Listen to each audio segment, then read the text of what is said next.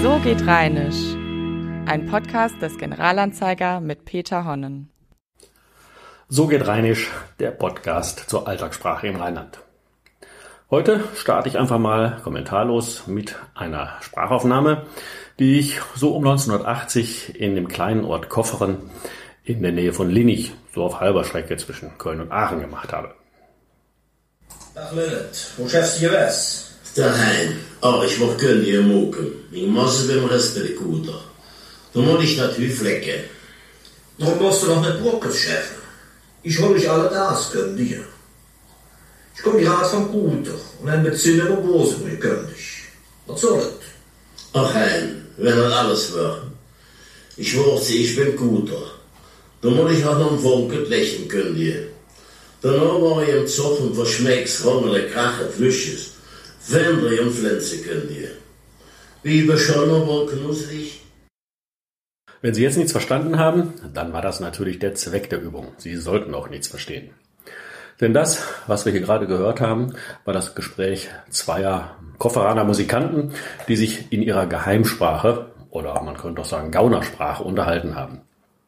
Die richtige Bezeichnung für diese Sprache ist wohl Rottwelsch und damit ist die alte deutsche Gaunersprache gemeint, die wir schon seit dem 11. Jahrhundert kennen. Und genau um diese Sprache soll es in dieser Folge des Podcasts gehen. Warum? Ganz einfach, auch im Rheinland haben, ach, vor gar nicht so langer Zeit, sehr, sehr viele Menschen Rottwelsch gesprochen, viel mehr Menschen, als wir uns vorstellen können. Und zweitens, auch heute noch finden wir Spuren dieses Rottwelschen in unserer allgemeinen Alltagssprache. Ich erinnere nur an Wörter wie Kohldampf, verschütt gehen, jemanden linken, Klinken putzen, glatt gehen, Asche für Geld oder Blüte für Geld oder auch das Kittchen, auf die Walze gehen, jemanden anpumpen und so weiter. Alles Wörter, die wir von den alten Geheimsprachen in unseren Alltagswortschatz übernommen haben.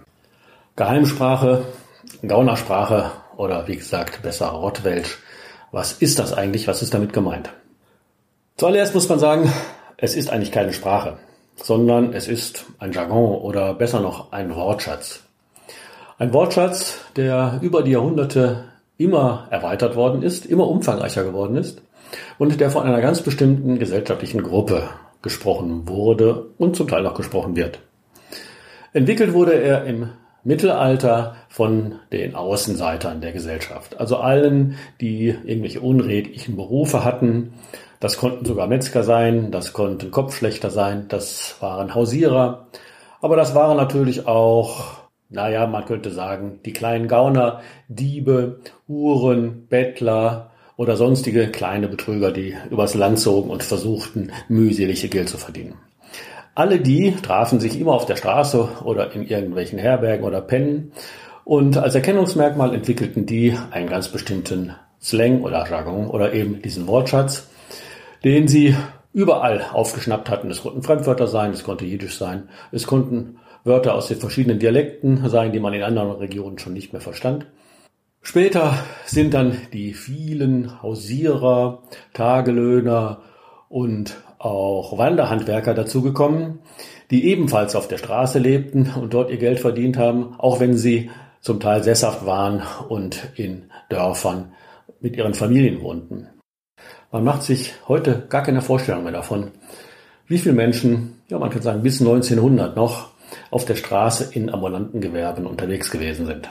Es waren Kesselflicker, Scherenschleifer, Messerschleifer, Schiefertafellackierer, wandernde Schuhmacher, Schirmflicker und dann die ganz vielen Hausierer und Wanderhändler, die das platte Land praktisch mit allen Waren des alltäglichen Bedarfs versorgten.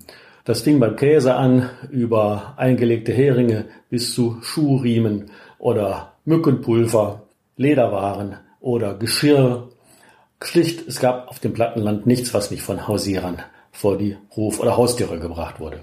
Und alle diese Menschen lebten praktisch auf der Straße, den größten Teil ihres Lebens zumindest, und alle diese Menschen sprachen Rottwelsch. Das lernten sie eben auf der Straße oder in den Kneipen abends, in denen alle diese Landfahrer übernachteten. Und ihre Sprache, also ihre Geheimsprache, war sehr nützlich beim Überleben in diesen unwirtlichen Lebenssituationen, denn Wanderhändler, praktisch alle Menschen, die auf der Straße lebten, waren immer gefährdet durch die Obrigkeit, durch polizeiliche Maßnahmen. Sie hatten einen schlechten Ruf, sie wurden oft des Diebstahls bezichtigt und so weiter.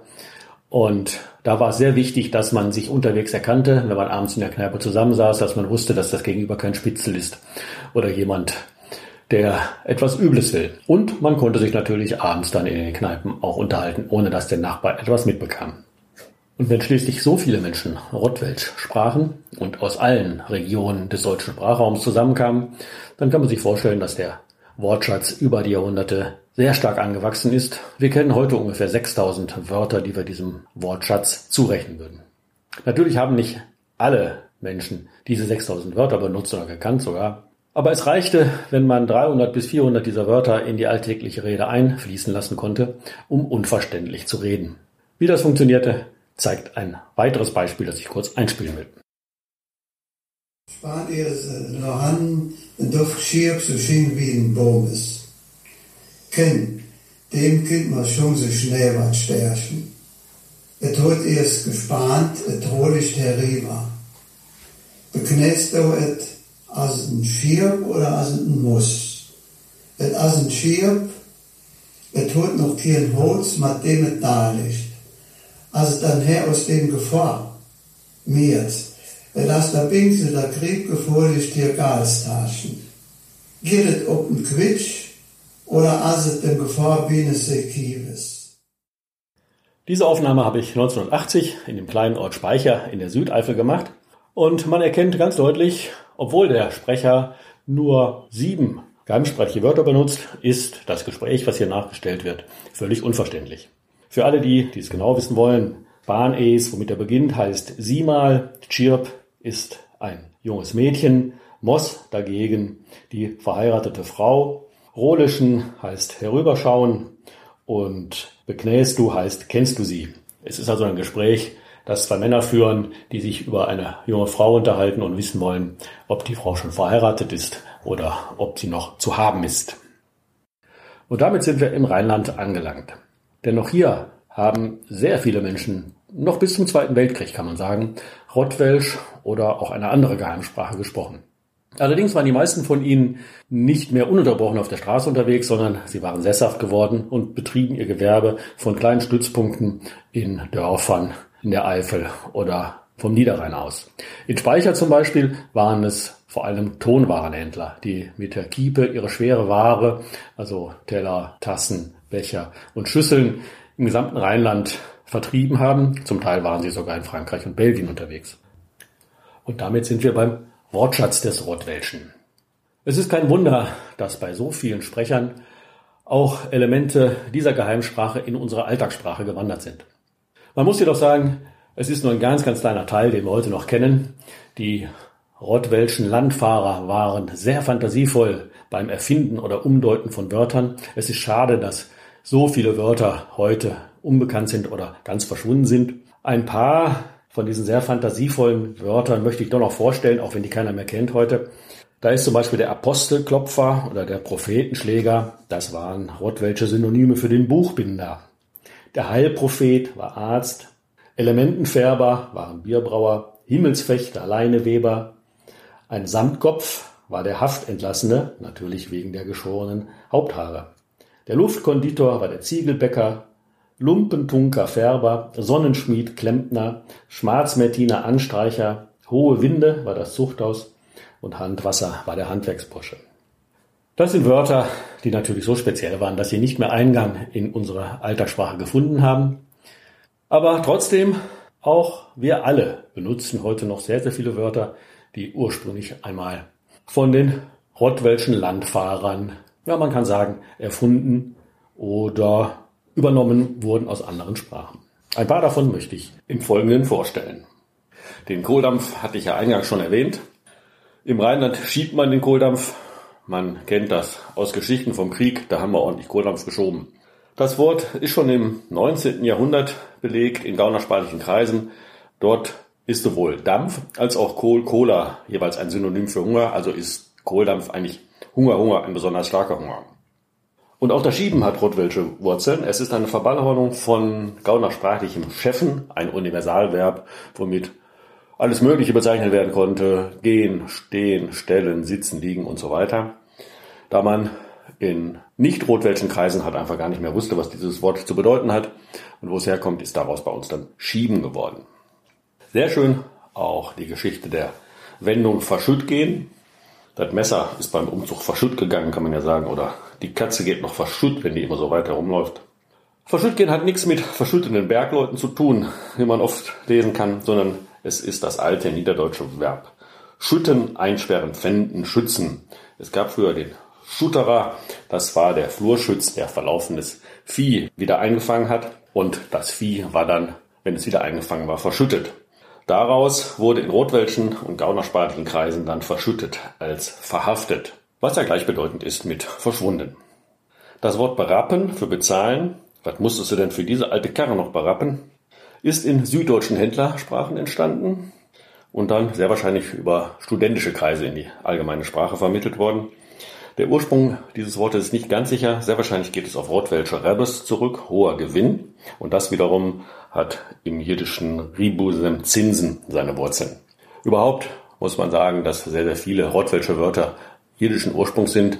Das kommt daher, dass sehr viele bettelnde Juden auf den Straßen unterwegs waren und sich dann natürlich auch ihre Sprache mit dem Rottwelschen vermischt hat.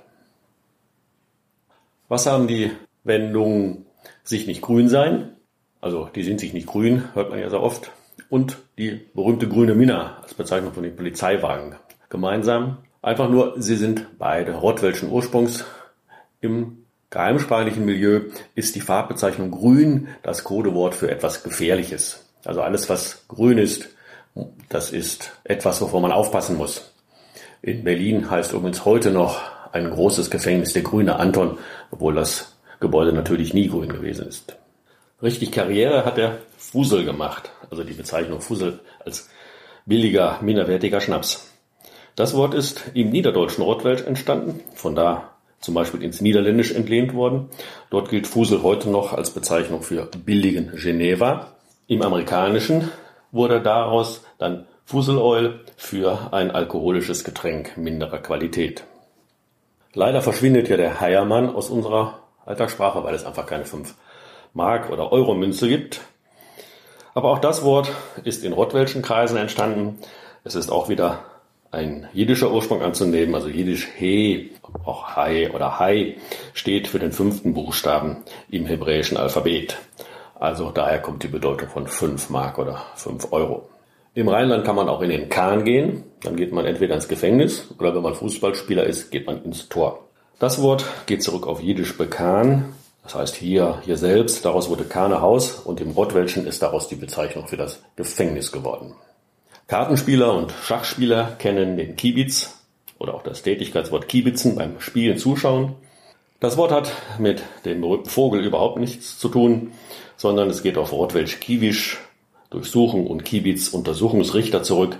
Kiebitschen ist in den gaunersprachlichen Kreisen das Verb für durchsuchen. Daraus ist dann das umgangssprachliche Wort für Ausspähen geworden.